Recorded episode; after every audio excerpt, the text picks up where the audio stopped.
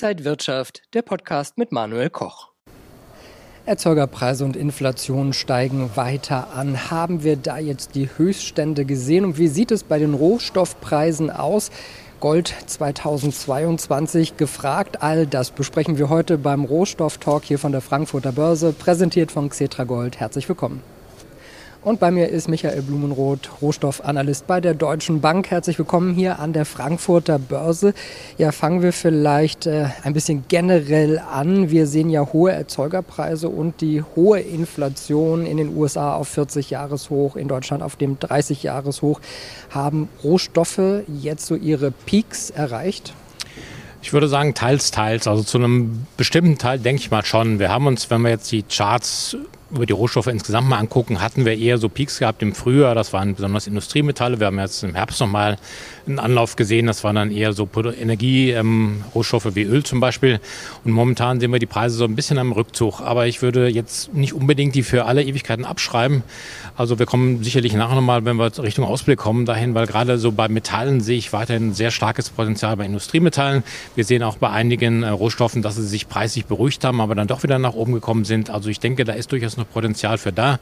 Ähm, das bedeutet natürlich auch, dass Erzeugerpreisinflation und die Verbraucherpreise vielleicht nächstes Jahr also nicht mehr ganz so dynamisch äh, ansteigen werden wie 2021. Aber ich würde es nicht ausschließen, dass wir weiterhin recht hohe Inflationsraten sehen. Schauen wir ruhig mal auf die einzelnen äh, Dinge. Also fangen wir mit Holz an. Da sind die Preise aber auch ganz schön wieder nach oben gedreht. Ja, ich hatte, äh, ich kann mich so erinnern, wir hatten im Sommer schon mal darüber geredet, da wollten wir den Stadtwald zusammen roden, haben wir dann doch stehen gelassen. Ähm, ja, das ist zum Beispiel genau eines der Beispiele, die ich jetzt so meinte. Wir hatten so eine riesige dynamische Bewegung aufwärts gesehen, dann kracht das Ganze wieder runter. Die Preise waren auf einmal unter denen vom Jahresanfang. Fragt man sich, was war denn das gewesen? Wie so eine Cryptocurrency-Blase. Aber jetzt in den letzten Wochen ging das Ding wieder ganz, ging die Preise für Holz wieder ganz dynamisch nach oben. Also die Preise an der Terminbörse in den USA drüben. Da gibt es zum Beispiel auch verschiedene Gründe für. Das ist da auch ein Angebotsschock, was bei vielen ähm, Rohstoffen so der Fall ist. British Columbia gab es jetzt im November Überschwemmungen. Da kommt das meiste Holz aus den USA her. Dann ähm, wollen die USA die Zölle auf Holz aus Kanada erhöhen. Bedeutet, man hat schnell noch Lager aufgebaut und alles gekauft, was bei drei nicht am Baum gewesen ist. Und im Großen und Ganzen, also da sieht man Knappheit, ähm, mangelndes Angebot, starke Nachfrage. Auf einmal kommt die Gegenbewegung nach oben. Ähnlich auch im Erdgas. Es gibt also das, was ich meine, Rohstoffe, die können korrigieren, die sollten ja auch korrigieren, die können ja nicht ewig nach oben steigen. Aber es besteht dann immer das Potenzial oder die Gefahr, dass es dann doch wieder aufwärts geht. Öl ist ja in diesem Jahr ganz gut gestiegen, jetzt so ein bisschen wieder im Abwärtstrend. Gibt es da Chancen für Anleger? Ja, gibt schon. Es hat die Frage jetzt, ähm, wie man die Zukunft der Ölpreise sieht. Also da haben wir selbst bei uns im Haus auch verschiedene Meinungen. Ähm, ein Teil sagt, oh, nächstes Jahr sind die Preise eher tiefer. Wir sind jetzt über der Marke von 70 Dollar pro Barrel, 75 Dollar pro Barrel ungefähr bei Brent. Einige Kollegen sehen das äh, bei 60 Dollar pro Barrel, andere eher bei 80 Dollar. Also wir sind da selbst geteilter Meinung. Warum ist Öl billiger geworden? Zwei Gründe, ähm, denke ich. Zum einen natürlich Omikron-Variante des Virus. Ähm, Mobilität scheint wieder ein bisschen zurückzugehen. Wir haben ja Homeoffice hier in Deutschland, Großbritannien ist wieder Homeoffice, äh, Stay-at-Home-Order. USA, da einige großen Firmen überlegen, auch wieder ihre Mitarbeiter nach Hause zu schicken, bedeutet weniger Mobilität, weniger Öl, was verbraucht wird für die Mobilität. Ähm, und das ähm, drückt dann natürlich auch auf die Nachfrage. Internationale Energieagentur sagte jetzt gerade jetzt in den vergangenen Tagen, dass da ähm, momentan eher das Angebot vielleicht sogar ein bisschen die Nachfrage übersteigen könnte. Das bedeutet natürlich auch, nach oben hin sind wir momentan limitiert. Und zu guter Letzt, ähm, anderer Grund, die USA haben das Potenzial der Ölpreise auf die Inflation und auf die Verbraucherstimmung erkannt. Ähm, nicht Jerome Powell wollte ich sagen, falsch, das ist der Fettchef, sondern ähm, Joe Biden, der US-Präsident, hat jetzt ähm, Teil, hat eine Order gegeben, Teil der strategischen Ölreserve zu verkaufen. Das ist nicht sonderlich viel, was in den Markt fließt, aber psychologisch zeigt es, US-Regierung hat hohe Ölpreise auf dem Schirm, da müssen wir was gegen machen. Ähm, ganz im Gegensatz dazu, vielleicht ganz kurz ein Satz, die Erdgaspreise hier in Europa. Ähm, ich hab, wir haben zu Hause jetzt auch so in unserer Wohnanlage Erdgasheizung. Die Preise schießen wieder nach oben. Die sind jetzt, glaube ich, achtmal so hoch wie um die Zeit im letzten Jahr. Ähm, höhere Erdgaspreise bedeuten, einige Firmen ähm, substituieren dann auch das Erdgas durch Öl. Das wiederum bedeutet, die Nachfrage nach Öl könnte zulegen in den nächsten Wochen, weil einfach Gas zu teuer geworden ist und das ähm, könnte die Ölpreise stützen. Also Anleger könnten die mutig sind, darauf setzen, dass wir nächstes Jahr, falls wir Corona in den Griff bekommen, dass da die Mobilität wieder so ist wie vielleicht 2019 und dass dann der Ölpreis wieder steigen könnte und gefragt ist. Schauen wir mal auf das äh, wohl liebste Edelmetall der Deutschen, auf Gold. In diesem Jahr war der Höchststand so bei etwa 1950 Dollar, der Tiefstand bei 1680 Dollar. Warum kommt Gold aber nicht so richtig vom Fleck? Ist das das viele billige Geld, was das alles ein bisschen verzerrt? Ja, verzerren tut das äh, viele billige Geld, das auf alle Fälle momentan die Märkte. Also sieht man auch Aktienmärkte sicherlich gerade durch das Geld angetrieben, das billige Geld. Ölpreise, äh, Goldpreise, ja, heute Morgen, es ist verwirrt heute Morgen, also Goldpreise ähm, haben dieses Jahr vielleicht ein bisschen enttäuscht. Jetzt mich persönlich ehrlich gesagt auch. Ich hätte ein bisschen mehr ähm, Power dahinter erwartet, ähm, was allerdings auch der Fall ist. Ich habe es mir morgen mal angeschaut nochmal, die, Ölpreise, äh, die Goldpreise, immer noch bei Öl. Die Goldpreise gegen Euro zum Beispiel haben dieses Jahr 2% zugelegt, stand jetzt heute Morgen, bevor wir hier gesprochen haben. Also die momentane relative Schwäche der Goldpreise drückt sich eher im US-Dollar aus. Und das ist auch schon einer der Gründe. Wir sehen dieses Jahr einen sehr starken US-Dollar. Hätten wir vorher nicht so erwartet, ehrlich gesagt.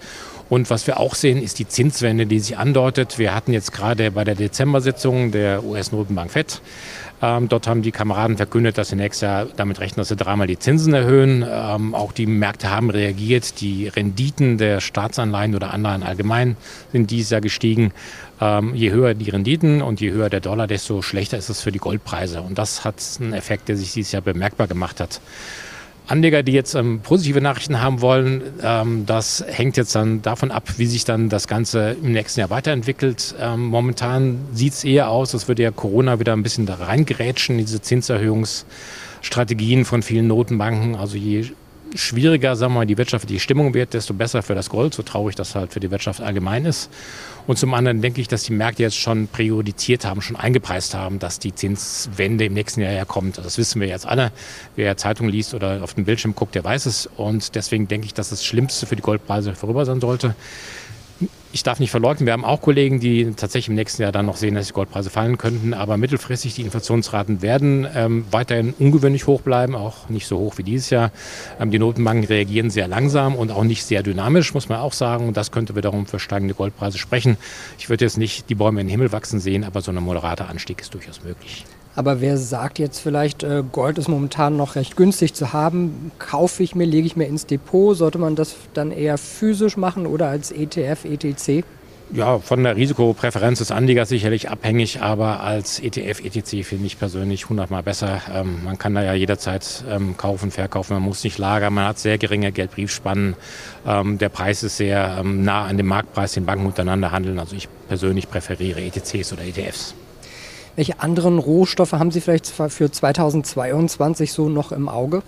Also ein großes Thema neben Corona ist ja immer noch die Klima, Klimakrise, Energiewende. Und da, wenn man jetzt, kam ganz interessant vom Internationalen Währungsfonds, kam so ein Blogbeitrag in der vor, vergangenen Woche, glaube ich, raus. Da hieß es, wenn man ähm, die Energiewende, wenn man CO2-neutral im Jahr 2050 sein möchte, weltweit betrachtet, wohlgemerkt, dann bräuchte man ähm, drei Milliarden Tonnen an Metallen insgesamt, um das in die Wege zu reißen. Ich habe es mal geguckt, ich weiß gar nicht, wie schwer die Erde so ist, aber da muss man dann ordentlich ja irgendwo was rausbuddeln.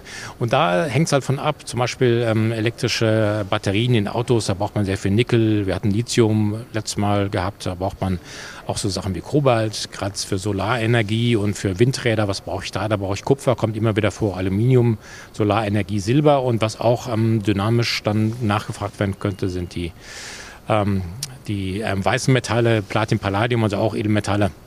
PGMs auf Englisch, da habe ich jetzt nicht den deutschen Ausdruck für, aber das sind auch Metalle, die dann davon durchaus profitieren können. Also gerade die Nachfrage nach Industriemetallen sollte stark bleiben. Kupfer haben wir jetzt zwar, sind wir ein Stück unter den Höchstpreisen drunter, aber wir sind deutlich über den Preisen, die wir die letzten Jahre, bald Jahrzehnte gesehen haben. Also das sind Metalle, die sicherlich interessant bleiben dürften sagt Michael Blumenroth, Rohstoffanalyst bei der Deutschen Bank. Vielen Dank für die ganzen Einblicke und Ihnen äh, ja, eine schöne Zeit, gutes Fest und guten Rutsch bis nächstes Jahr. Gerne, gleichfalls, Dankeschön. Und Ihnen, liebe Zuschauer, wünsche ich natürlich das Gleiche. Bleiben Sie gesund und munter. Das war der Rohstofftalk für diesen Monat. Bis zum nächsten Mal. Und wenn euch diese Sendung gefallen hat, dann abonniert gerne den Podcast von Inside Wirtschaft und gebt uns ein Like.